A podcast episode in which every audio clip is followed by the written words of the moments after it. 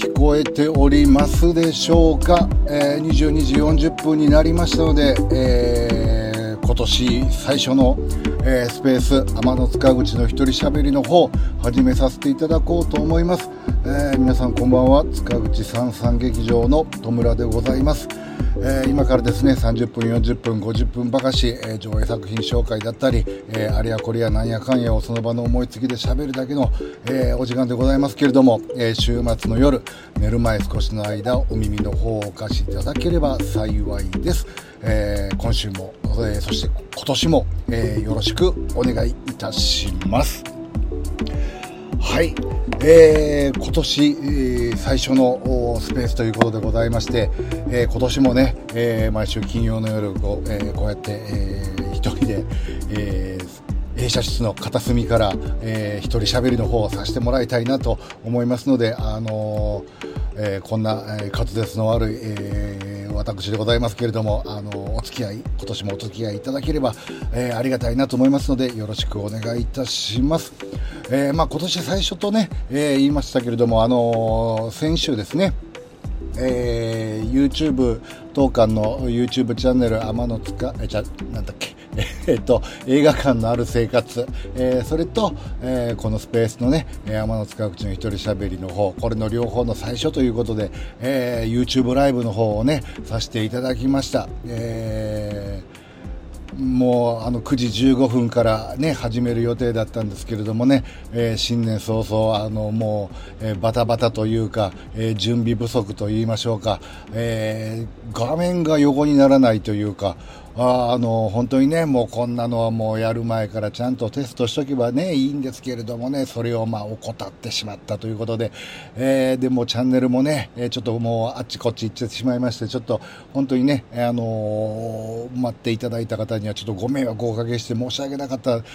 なと本当にちょっともう今年、えー、ちゃんとしていこうと、えー、反省から始まる1年でございますけれどもねもう本当に日々反省というまあ、えー、寅さんのようなえー、1年の始まりでございましたけれどもね、あの YouTube ライブの方もね、あのなんやかんやで本当は1時間半ぐらいでねあの関西キネマクラブさんもね手伝ってくれまして1時間半ぐらいで終わるつもりがね、えー、なんやかんやで2時間半も喋ってしまいまして、えー、これもねちょっと今年はなんとかしないといけないなと、えー、もう喋り出すとね、えあれやこれやなんやかんやでだらだらだらだらと、え朝まで喋ってしまうというね、え悪い癖がありますので今年はね、えコンパクトに、えこ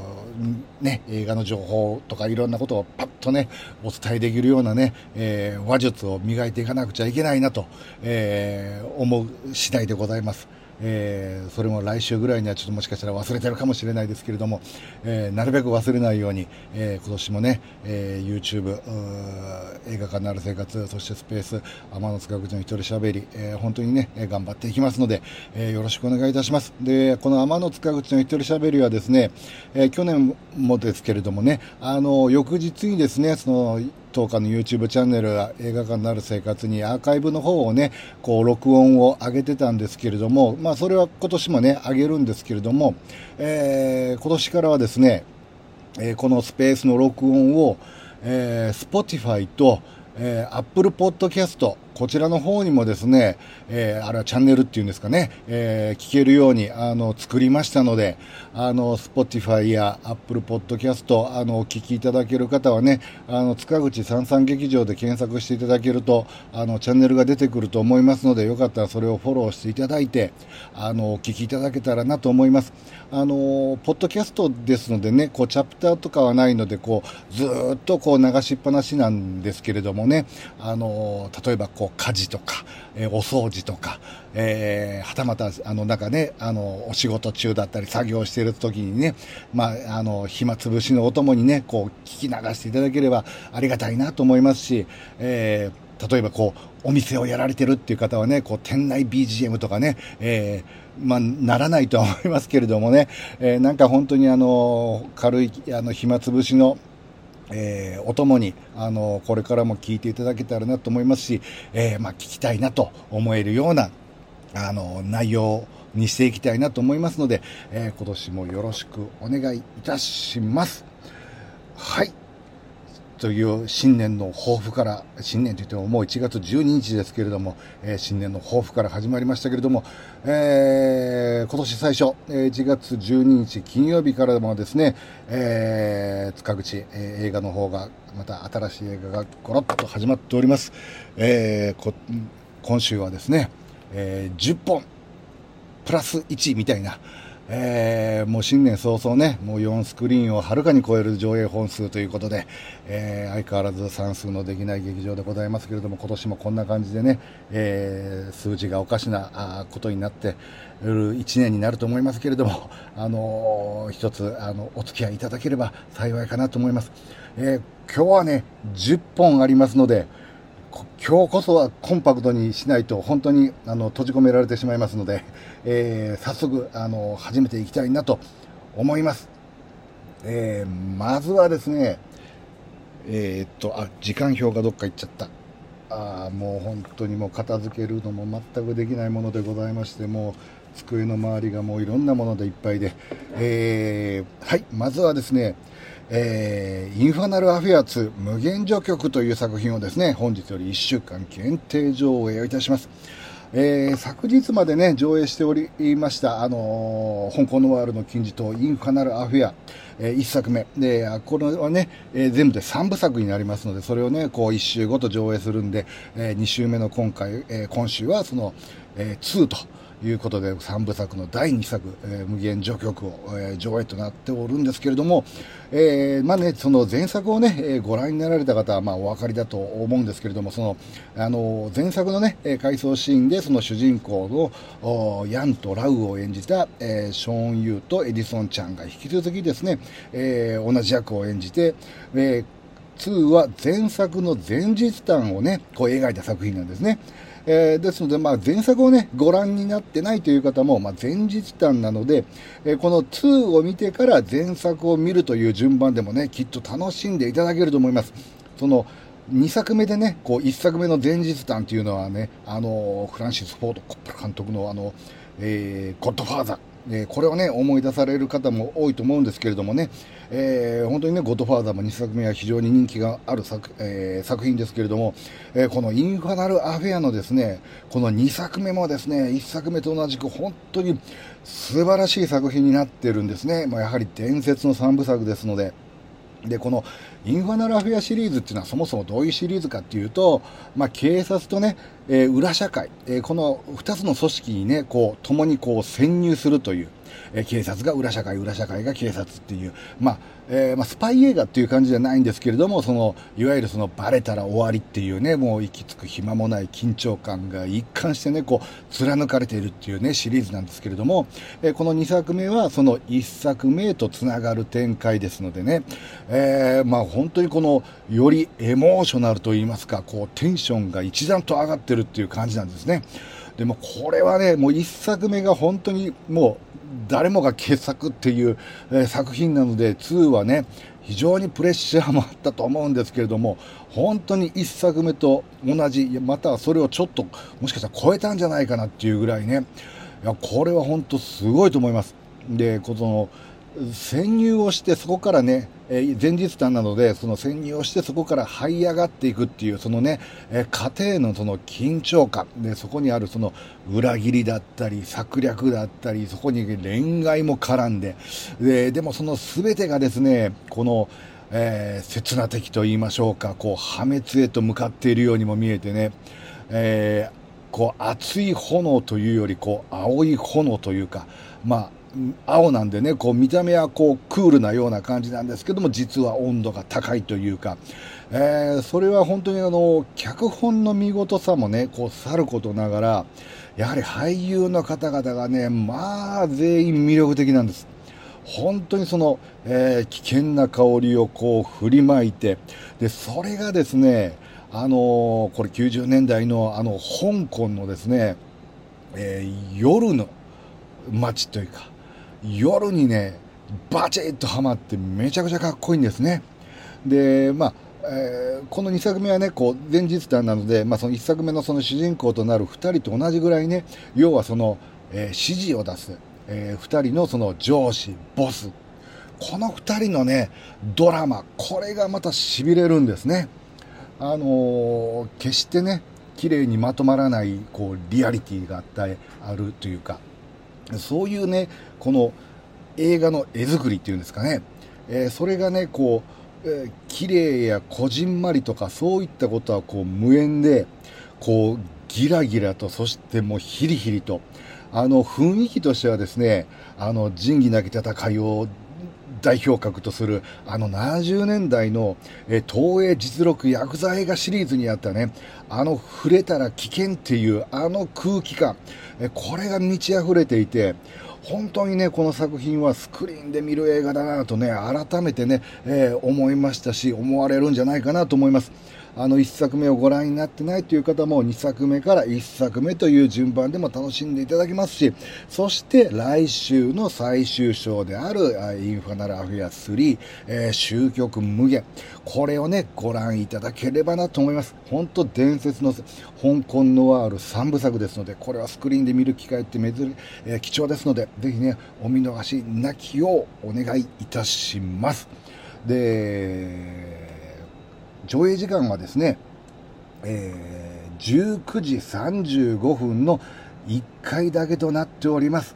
えー、本当に夜の、夜の映画、夜が似合う映画ですので、ぜひね、えー、19時35分から見ていただいて、えー、ちょっとね、夜の塚口の街を、こう、ふらっと歩きながらお帰りいただけたらなと思います。はい。そしてですね、どんどん行かないといけないですね。続きましてはですね、えー、日本映画になります。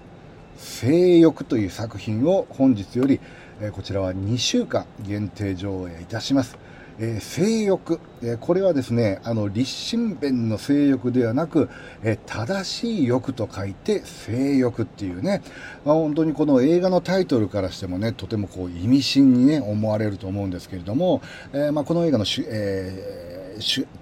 主演はですね、えー、稲垣吾郎さん、新垣結衣さん、磯村勇斗さん、えー、まあ、この3人がね、こうメインキャストなんですけれども、えー、この映画はですね、本当にあの、お話はで、はですね、その家庭環境や性的思考、容姿など様々な選べない背景を持つ人々の人生がある事件をきっかけに交差するというものを描いた物語なんですけれども、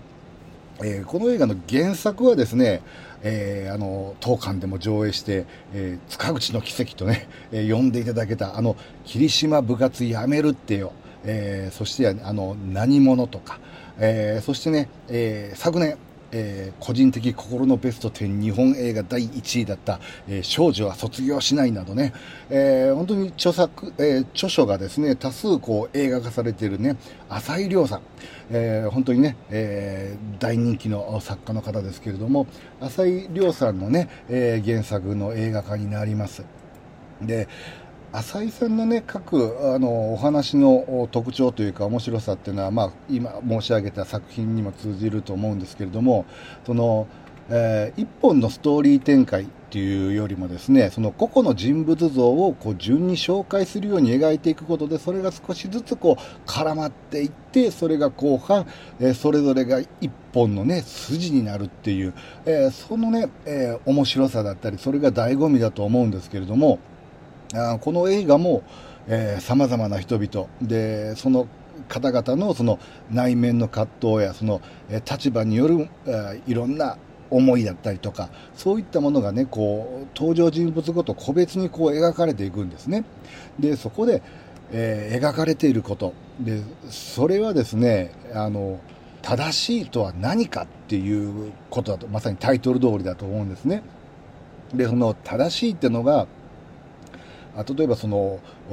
常識や価値観は一つではないということっていうあの本当にね多様性の今の時代に描かれるべきして描かれた物語だとね、えー、思うんですね。でその映画の中で水水がねこう重要なテーマとしてこう登場するんですね。でこう一見すると水なんで？とね思われると思いますし。でもある意味でそのご覧になられた皆様が、ん？とね、思わせる。こう、ん？と思わせる。これがね、大事だと思うんですね。で、その、ん？ってのが、想像力を働かせてそれがひいては相手のことを思うっていうことにねこうつながると思うんですね。あの多様な人々がこう生活する社会ですのでねでそれらに全てにこう共感できるかっていうのは多分難しいと思うんですけれどもなんかこう共感できるかどうかではなく共感できなくても理解することで相手をねこう思いやることができるっていうこの想像力っていう、えー、それは固定概念やこうあるべきだっていう思い込みやですねこう自分こそが正しいっていう物差しそれらに対して本当にそれは正しいんでしょうかと。何か大切なことがこう抜けてないですかっていうねなんかそこに気づかされる映画だとも思うんですね。ですので見終わった後にこれまで自分の中にあったそういった価値観だったり物差しをなんかもう一度こう見つめ直すというか、えー、ですのでこの映画はこう今描かれる映画でもありこの先をね、えー、見た映画でもあると思うんですね。えー、本当にあのキャストの方々はですね非常にこの難しい役どころだったと思うんですけれども本当に皆さん素晴らしいね、えー、お芝居をされております。本当にあの、見応えものすごくありますし、見終わった後ものすごい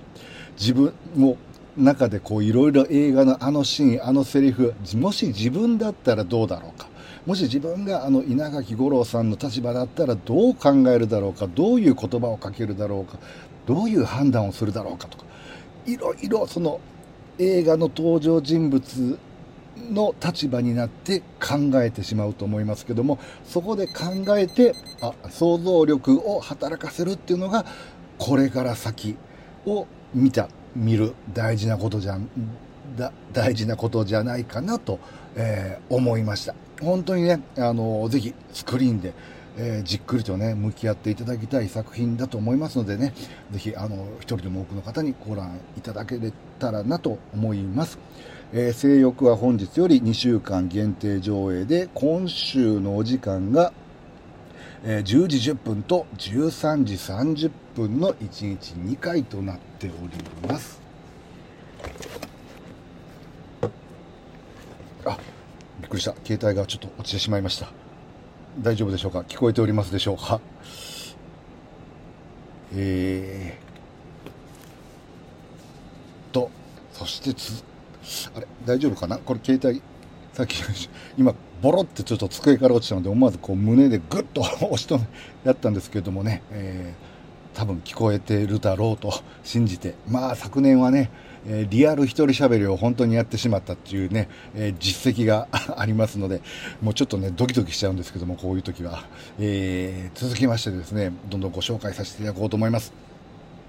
え続きましてこちらも日本映画です。愛に稲妻というね、作品を、えー、本日よりこちらは1週間限定上映いたします。あの、船を編むなどのね、石井優也監督のオリジナル脚本で、まあ、バラバラの家族が一つになるまでを描いた、まあ、コメディでもあり、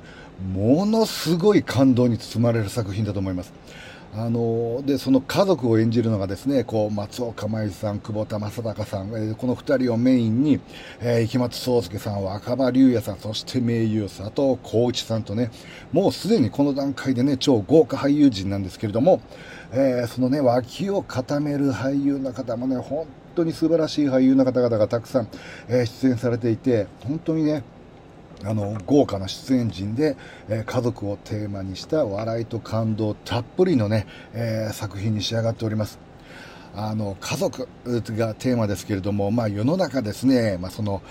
えー、社会や学校やね、まあ、その他いろんなところでこう、まあ、組織といいますかこう人間関係がねこう構築されていくと思うんですけれども、まあ、その中でもですねやはり家族これがね一番面倒くさい人間関係のね、えー、構築じゃないかなともね、こう思ったりするんですね。で、まあ、家族という、まあ、これの絆、えー、これはね、まあ、切っても切り離せない、まあ、そしてね、憎んでも憎みきれない。家族だからこそ、秘密が多い、言えないっていうね、なんか本当にね、えー、いろんなある組織、あの、関係性の中でも家族っていうのはね、本当になんかこう、不思議と言いましょうか。やっぱり唯一無二のね、あのー、人間関係のグループと、グループっていうか、えー、場所だと思うんですね。で、本当にこの映画はですね、そういう家族だからこそっていう、このこそっていう部分がですね、本当とてもね、こう、ユーモラスに、そしてね、本当にこう、愛おしく描かれるんですね。えー、ですので、こう、だからといって、この綺麗事、それで済ますんじゃなくて、いろんなことがある。でもそれらを全部ね、こう受け止めるっていうことで、その家族の強さがね、こう際立つと言いますか、えー、そこに持っていく展開がですね、そのなんかこう胸の奥がこうキュッとね、こう締め付けられるのではなく、じわーっとね、暖かくなっていくんですね。で、これが本当に気持ちがいいし、えー、ご覧いただいた方、皆様がね、本当に優しい気持ちに、ね、なられるんじゃないかなと思います。で、この家族だけではなくてですねそういう誰かへの愛ってねその他者への愛っていうそれは皆さんこう持ってると思うんですねでもその中でもやっぱりその、えー、休眠状態の愛っていうのもねこうああると思うんですねこう、この映画はですねその休眠状態の愛をこう叩き起こしてくれると言いましょうか。ですのでそのタイトルがこれ面白いなと思ったのが、あの、愛の稲妻ならなんかわかるような気がするというか、あなんか、あのね、えー、イメージ湧きやすいと思うんですけども、こう、愛に稲妻っていうね、えー、愛に稲妻っていう、そのこれはねいろいろな捉え方あると思うんですけれども、まあ、その眠っている愛にこう稲妻をこうバッと落としてこう本当のね自分の気持ちや愛にねこう気づかせるっていうなんかそんな風に思えるというかだからこう愛のではなくこう愛にっていうね、えー、能ではなくにっていうこれがねなんかこの映画の肝じゃないかなとね思いました。あのーやはりね、こう時間は止まらないですし、あの、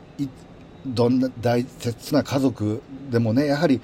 いつか必ずね、こう別れの時が来ますし、その時にこう、しまったとね、思う前に、あの、この稲妻に打たれて、こう、素直なね、えー、本心をさらけ出して、えー、ぶつかり合ったり、えー、認め合ったり、慰め合ったりっていう、これがね、すごく大事じゃないかなとね、なんか、えー、そんな風に思いました。だからこそのその愛に稲妻じゃないかなと、えー、なんかこのタイトルがね、見終わった後、すごくこう、考えるというか、深く印象に残って、えー、本当にあの、今の、ね、あのこのご時世だからこそ本当にこの映画あの多くの方にご覧いただきたいと思いますし、まあ、家族って面倒だなと思うけれどもだからこそそこにある優しさだったり温かさだったり愛おしさっていうものにこの映画を見て稲妻がバーンと打たれたように気づかされるんじゃないかなと、えー、思いました。本当にね、えー、ぜひスクリーンでこの笑いと感動のね稲妻を、えー、ご覧いただけたらなと思いますえー、愛に稲妻は、えー、本日より1週間限定上映で、えー、上映時間は14時20分からの1回だけとなっております。ぜひスクリーンでご覧ください。はい。はい。では続きましてはですね、こちらは、えー、ゴロッと、ゴロッと変わりましてですね、えー、スラムドッグス ごめんなさい、えー、スラムドッグスを本日より2週間、えー、上映いたします。えー、こちらです、ものすごい面白い、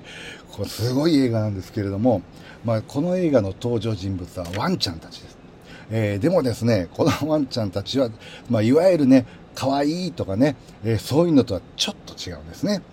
えー、捨て、この映画のお話は、その、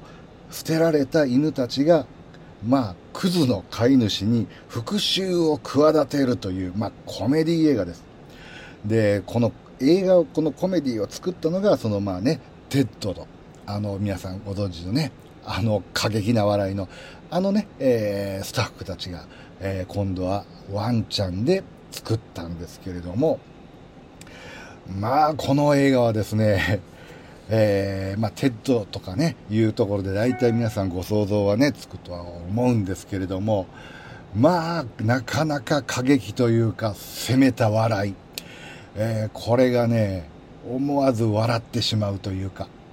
あの、笑っていいと思うんですね。僕もこれはもう一人でこうゲラゲラ笑いながらね、こう見てましたけれども、あの、これ、あの、これ、僕はそのね、映画の撮影方法までちょっとわからないですけれども、本当のね、えー、ワンちゃんたちがお芝居をして、えー、動いて、だからあれどっかでね、CG とかなんか使ってんのかなとか、そこら辺まで本当よくわからないんですけれども、でも本当にね、えー、ワンちゃんたちがこう喋ってるような感じなんですよね。でもその喋ってる内容っていうのが、まあ、なかなかの下ネタ。これがすごい。で、今回あの、日本語吹き替え版でやってるんですけれども、えー、日本語吹き替え版のキャストがですね、えーまあ、ロバートの秋山さんとかね。でマギーっていうあの犬が出てくるんですけどもその声をされてるのが、えー、マギーさん。あのタレントでありモデルでありナレーターとかもされてるマギーさん。であと、えー、森久保祥太郎さんや、えー、森川敏之さん津田健次郎さんだと。まあアニメファンの方々をすればですねもう皆さんご存知という、まあ、超実力派の、えー、声優さんたちがもうずらっと勢ぞろいしてるんですね。ですのでものすごくうまい。でまあ本当にあのワンちゃんが喋ってるかのようなね、えー、あの錯覚になるぐらいね本当うまいんですけれどもまあ要はこの映画その捨てられた犬がその本当に、えー、クズな飼い主に復讐をするその復讐の仕方っていうのがまあこれなかなか強烈なんですけれどもその復讐までの旅を描くんですけれどもね。その中でいろんな出会いがあったりハプニングがあったりしてでそこでも本当に面白おかしく、えー、描かれるんですけれども、えー、じゃあただただそういった過激な笑いだけのコメディ映画なのかって言ったらそうではないんですね。これこの映画が実は、えー、ここに出てくる、えー、ワンちゃんたちはみんな野良犬なんですね。でもじゃあそもそもじゃあなんで野良犬になったんだと。やっぱりそこにあるのが例えばその虐待動物の虐待だったりこう飼育を放棄して捨てられたりとかっていうね。あの実はこの映画、えー、本当にそういった今ね本当にあの問題にもなっているそのえー、動物へのねそういったあの問題をこうそういう社会的なねこうメッセージ。メッセージというよりも警告のような形、え、これがね実はその笑いの裏にちゃんとあるというか潜んでるんですね。だからこの映画っていうのはすごく過激でねなんかこうバカバカしいみたいなイメージはあるんですけれどもでもそれはそれを装った実はとてもね、えーあのクレバーな脚本というか実はとても強烈なメッセージもう警告のようなね、え、ものが潜んでるっていう非常にその作りがねあのおもあのななんと言いましょうか。実はとても真面目な映画じゃないかなと思いました。でそういったメッセージ性がはらんでるんですけれども表向きがあのほぼ下ネタっていう。これがねこのこのギャップというかミスマッチな感じっていうのがね、えー、これが非常に面白いですしあの笑いながらもいろいろ考えてしまうという。えー、こういうね、えー、作り方、メッセージの出し方っていうのもね、非常にあのよく考えられて、あのそして誰もが楽しめる、えー、ちょっと攻めた、あの大人の、えコメディ映画になってると思います。本当にね、あの映画をご覧の時は思いっきり笑っていただいて、そしてでもその笑いの裏にあるメッセージ性っていうのをね、少し考えていただけたらなと思います。えー、スラムドッグスは、えー、こちら日本語吹き替え版で本日より2週間上映いたしまして、今週のお時間が、えー、11時40分からとなっております。はい。では続きましてはですね、こちらもちょっとユニークな映画になりますね。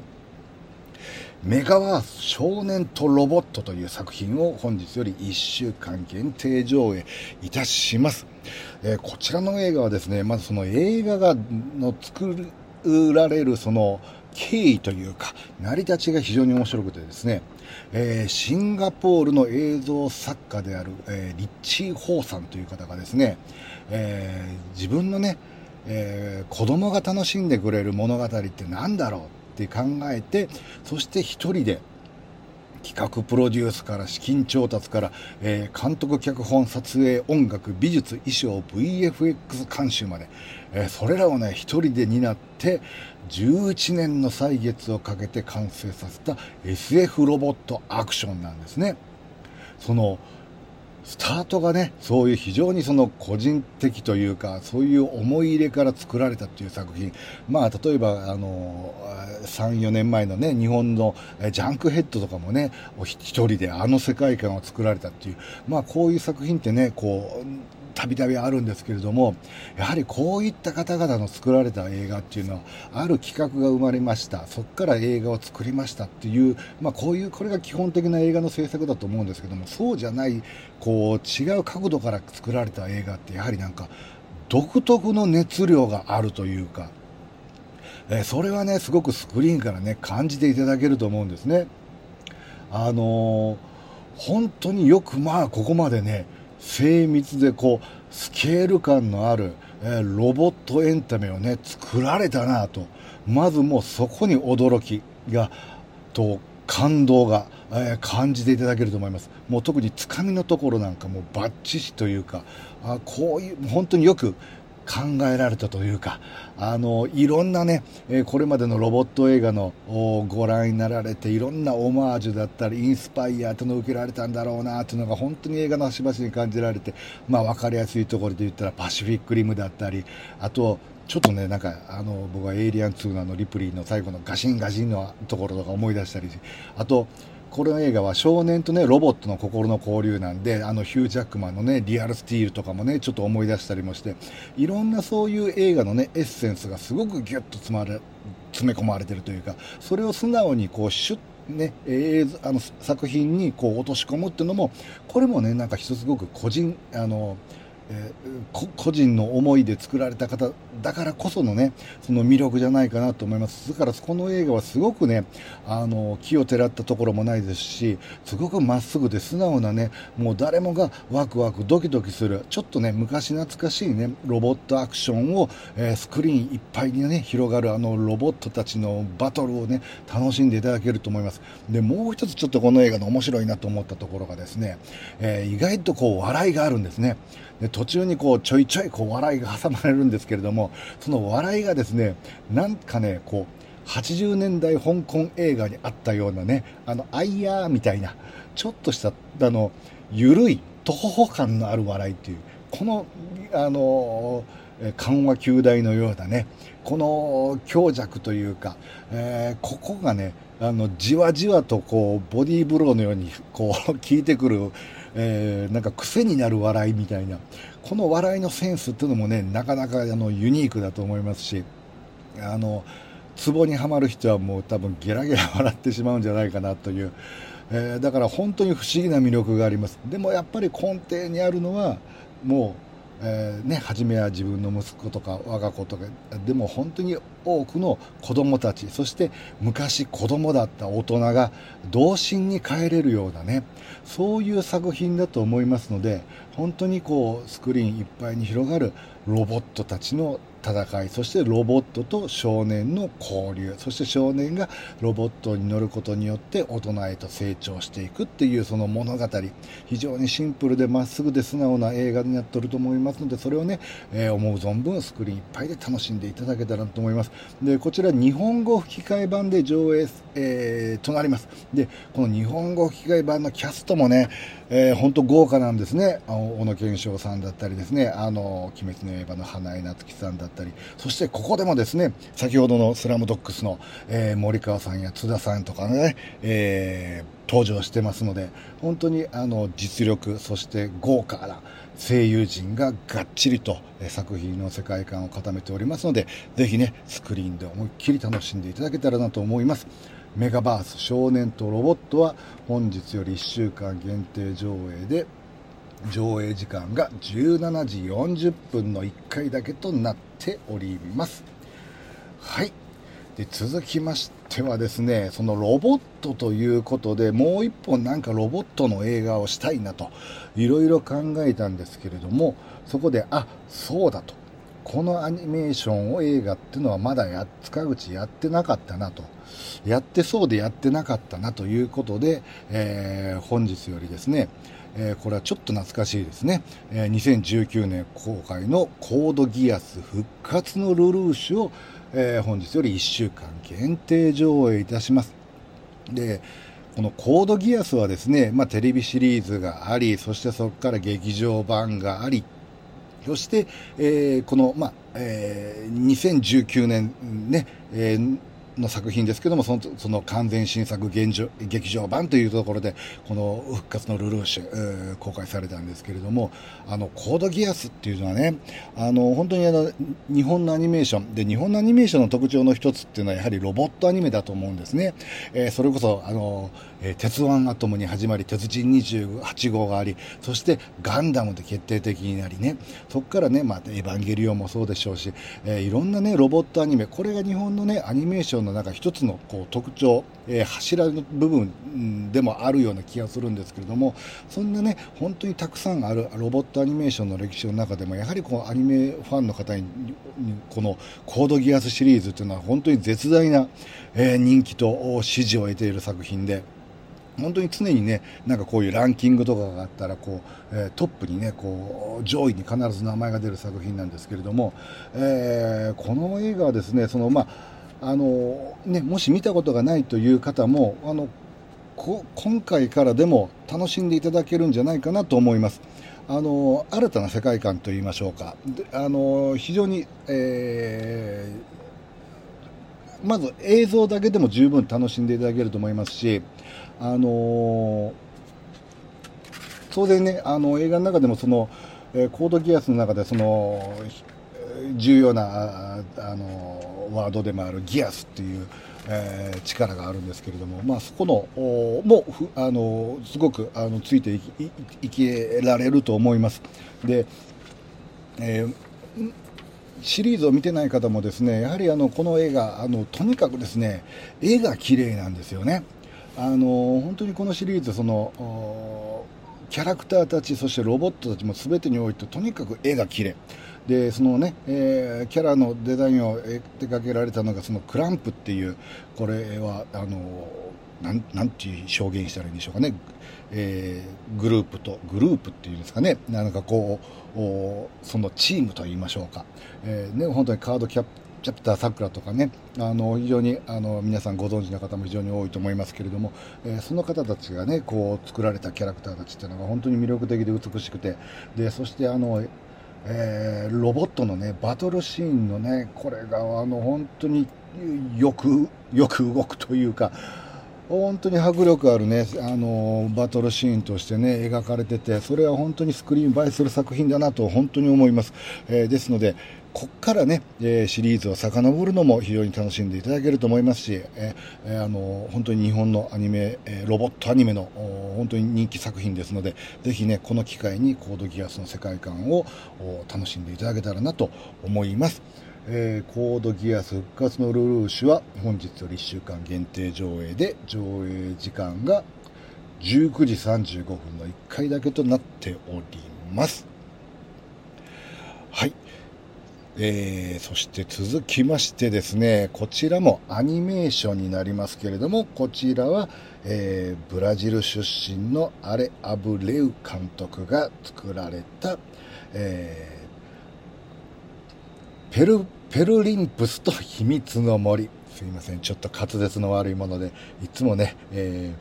ペルリンプスがなかなか言えないんですけども、え、このペルリンプスと秘密の森という作品を本日よりえー、1週間限定上映いたします。で、この、えー、このアブ、えー、あれ、アブレウ、アブレウ監督。もうごめんなさい。本当に滑舌が悪くて申し訳ございませんが、えー、この監督はですね、2013年に父を探してという作品でね、あの、アカデミー賞の長編アニメーションにノミネートされるなど、本当にその、えー、もう世界中、世界からも本当に注目されているアニメーション作家の方なんですけれども、えーまずもうこの映画はですね、あの、まあ、お話はですね、えー、まあ、2人の、まあえーまあ、太陽の王国と月の王国というところからの秘密のエージェントが森に送られてきてで巨人からその森を守るためにそのペルリンプスっていうのが、えー、手がかりあのその森を救うのに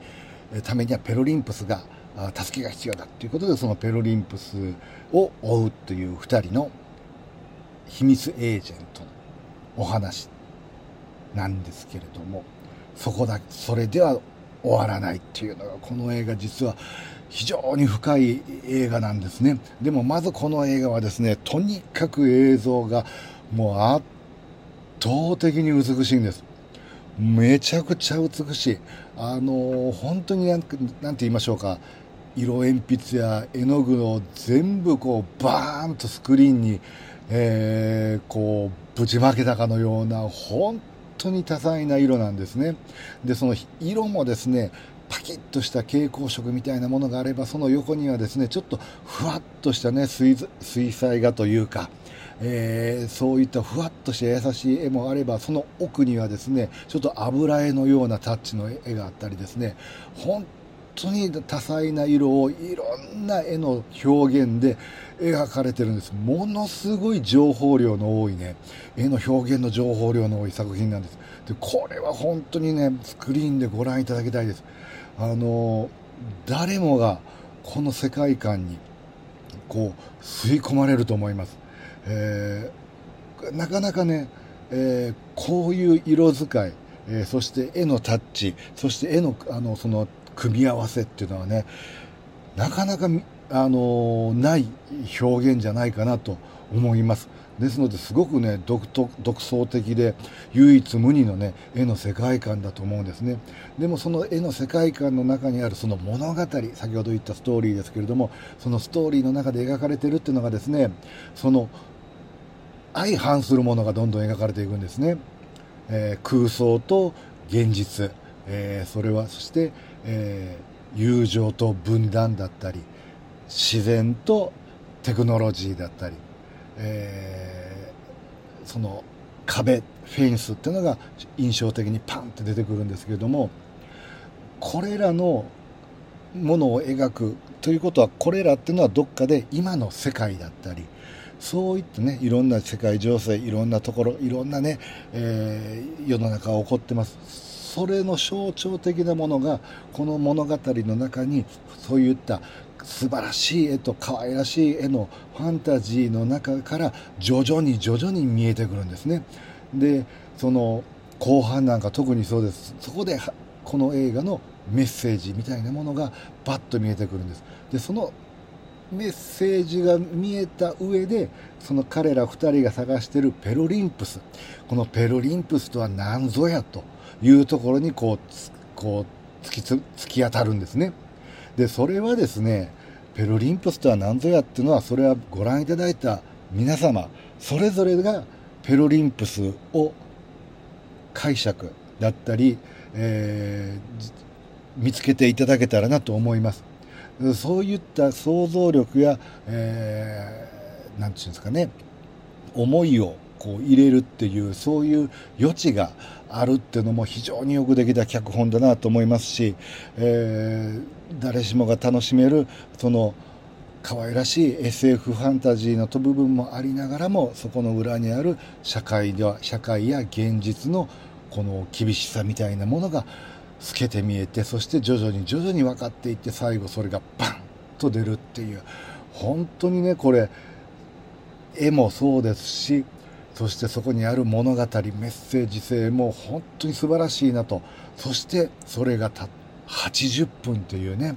非常に短い中に詰め込まれている本当に素晴らしい作品です。でこの映像の世界はぜひスクリーンでねぜひぜひスクリーンでご覧いただきたいです。ペロリンプスと秘密の森本日より1週間限定上映で、えー、上映時間が10時5分と16時ちょうどになっております。はい。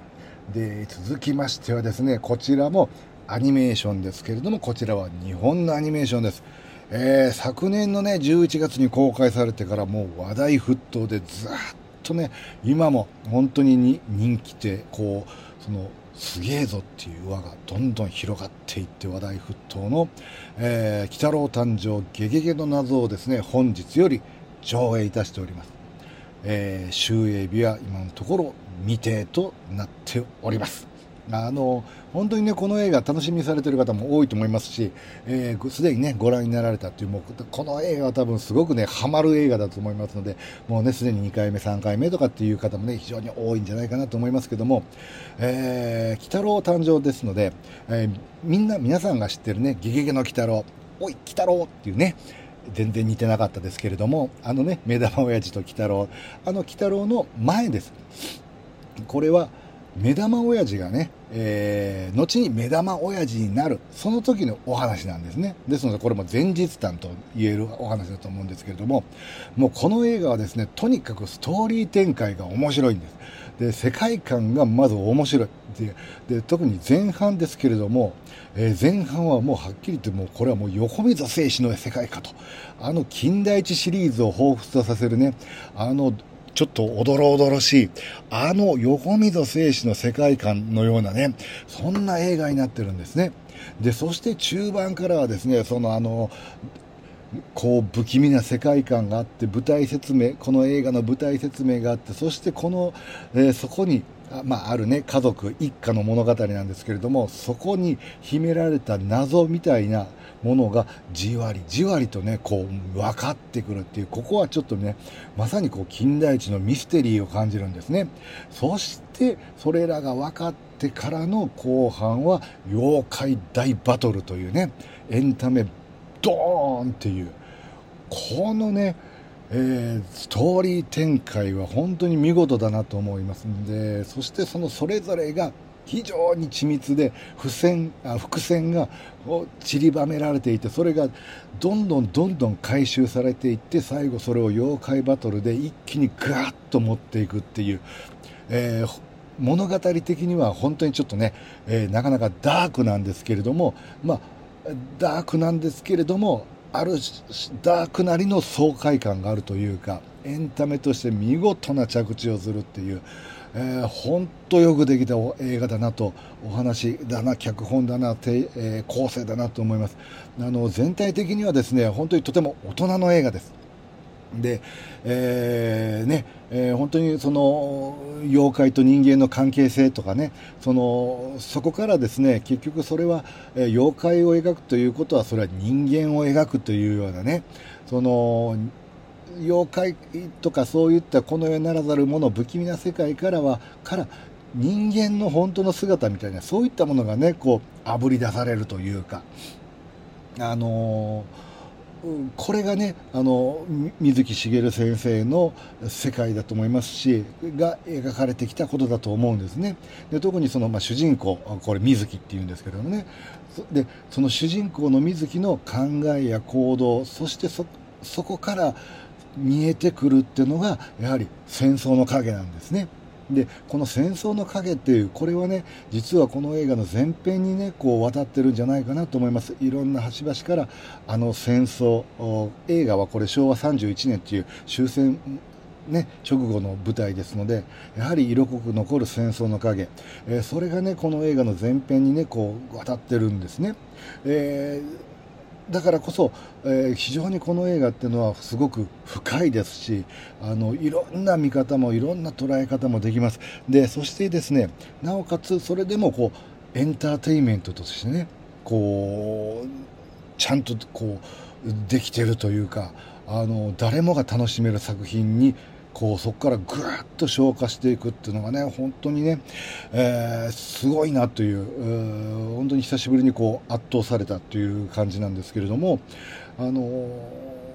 ー、やはりなんかこの映画っていうのはすごく人間味のある映画じゃないかなというのはねあのこれは本当人それぞれ皆さん感じられると思うんですけどもいろんな考えがあると思うんですけれどもでも個人的にはですねすごくその、えー、人と人のそのなんか愛情だったりですねその語り継ぐや受け継ぐそれをねこう戒めとして、えー、いるっていうそれが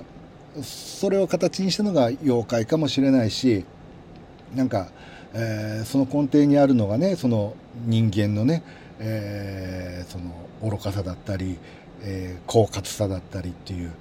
でそれらが最も悪い形で出たのが、戦争だったり。なんかそういったものまでねちょっとこう考えてしまうというか、えー、それもねこの作品のなんかこうあの深く、えー、しみるね、えー、世界観といいましょうかテーマでというかメッセージなじゃないかなと思ったりもします。あでもちゃんとこうエンターテインメントになってるというね本当にあの日頃アニメーションを見ない方だったりあの昔ね「えー、鬼太郎」を見たけどもなんか、えー、ね、最近見てないという方あのぜひねご覧いただけたらなと思います本当に大人が楽しめる、えー、極上のあの深いエンターテインメントになっております。えー、鬼太郎誕生ゲゲの謎は本日より上映で、今週の上映時間がえ16時20分と20時5分からとなっております。そして明日13日からはですね、先着限定で入場者特典を、はい、あの塚口でも配布いたします。あの、なくなり次第終了ですので、あの、ぜひね、お早めに、あの、お越しいただければなと思います。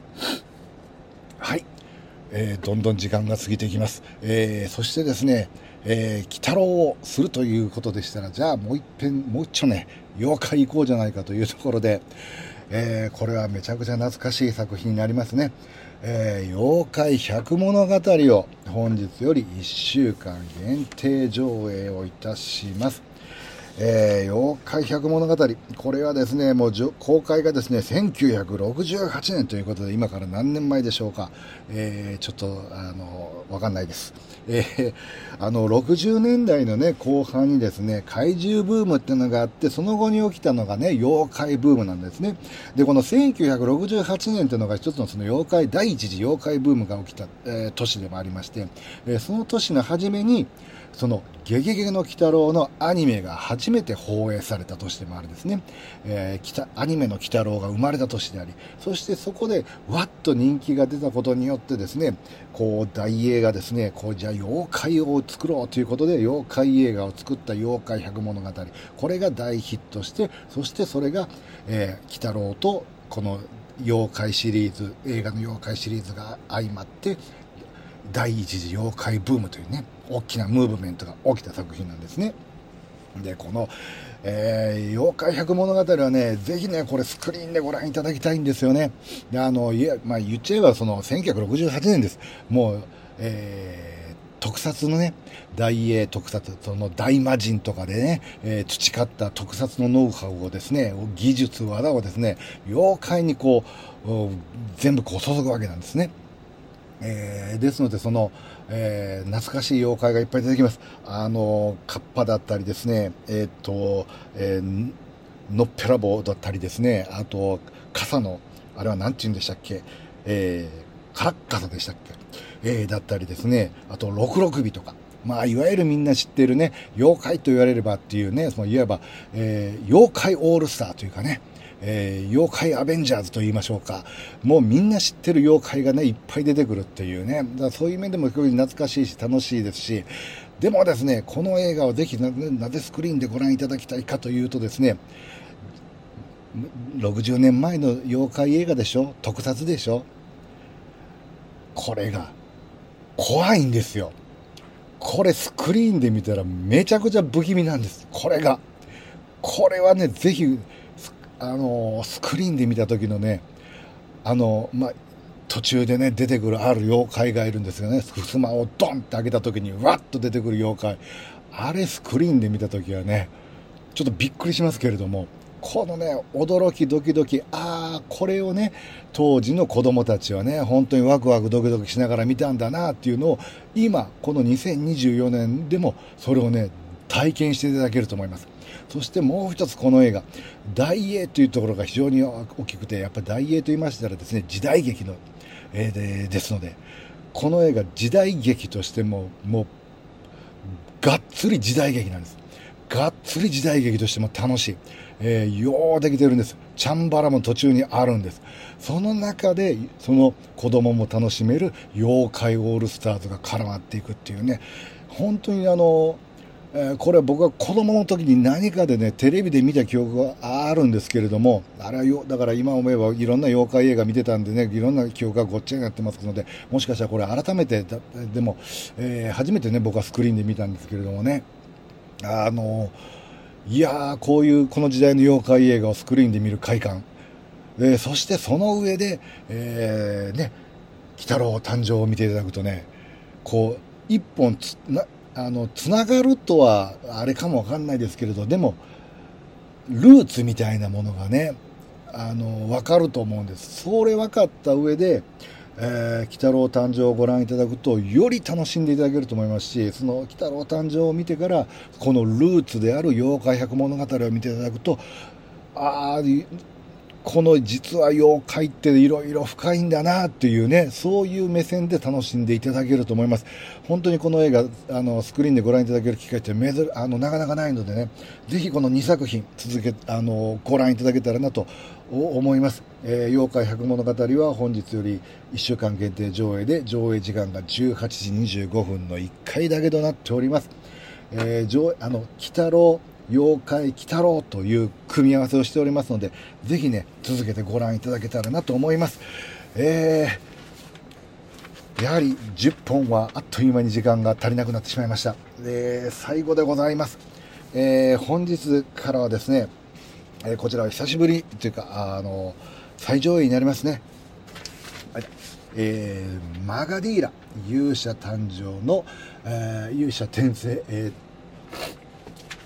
の、えー、完全版を本日より1週間限定上映いたします。えー、マガディーラはですね、あのこれまでも、あのよくよく考えたら、あの3回ぐらいね、多分今回が3回目ぐらいかなと思うんですけれどもね、あの、本当に、えー、非常に多くの方に、えー、本当にファンの方がね、えいる作品なんですけれども、あの主演がですね、えー、ね、RRR でご存知のあのラーム・チャランさんで、えー、昨日までやってたランガスタラムの,、ね、の主演もされておりましたけれども、で監督はその RRR の、えー、ラージャ・マウリ監督というで、ラージャ・マウリ監督とラーム・チャランさんがですね、まあ、これは最初に作られたのが2009年っていうね、今から15年前にね、作られたタッグを組んだ映画ですけれども、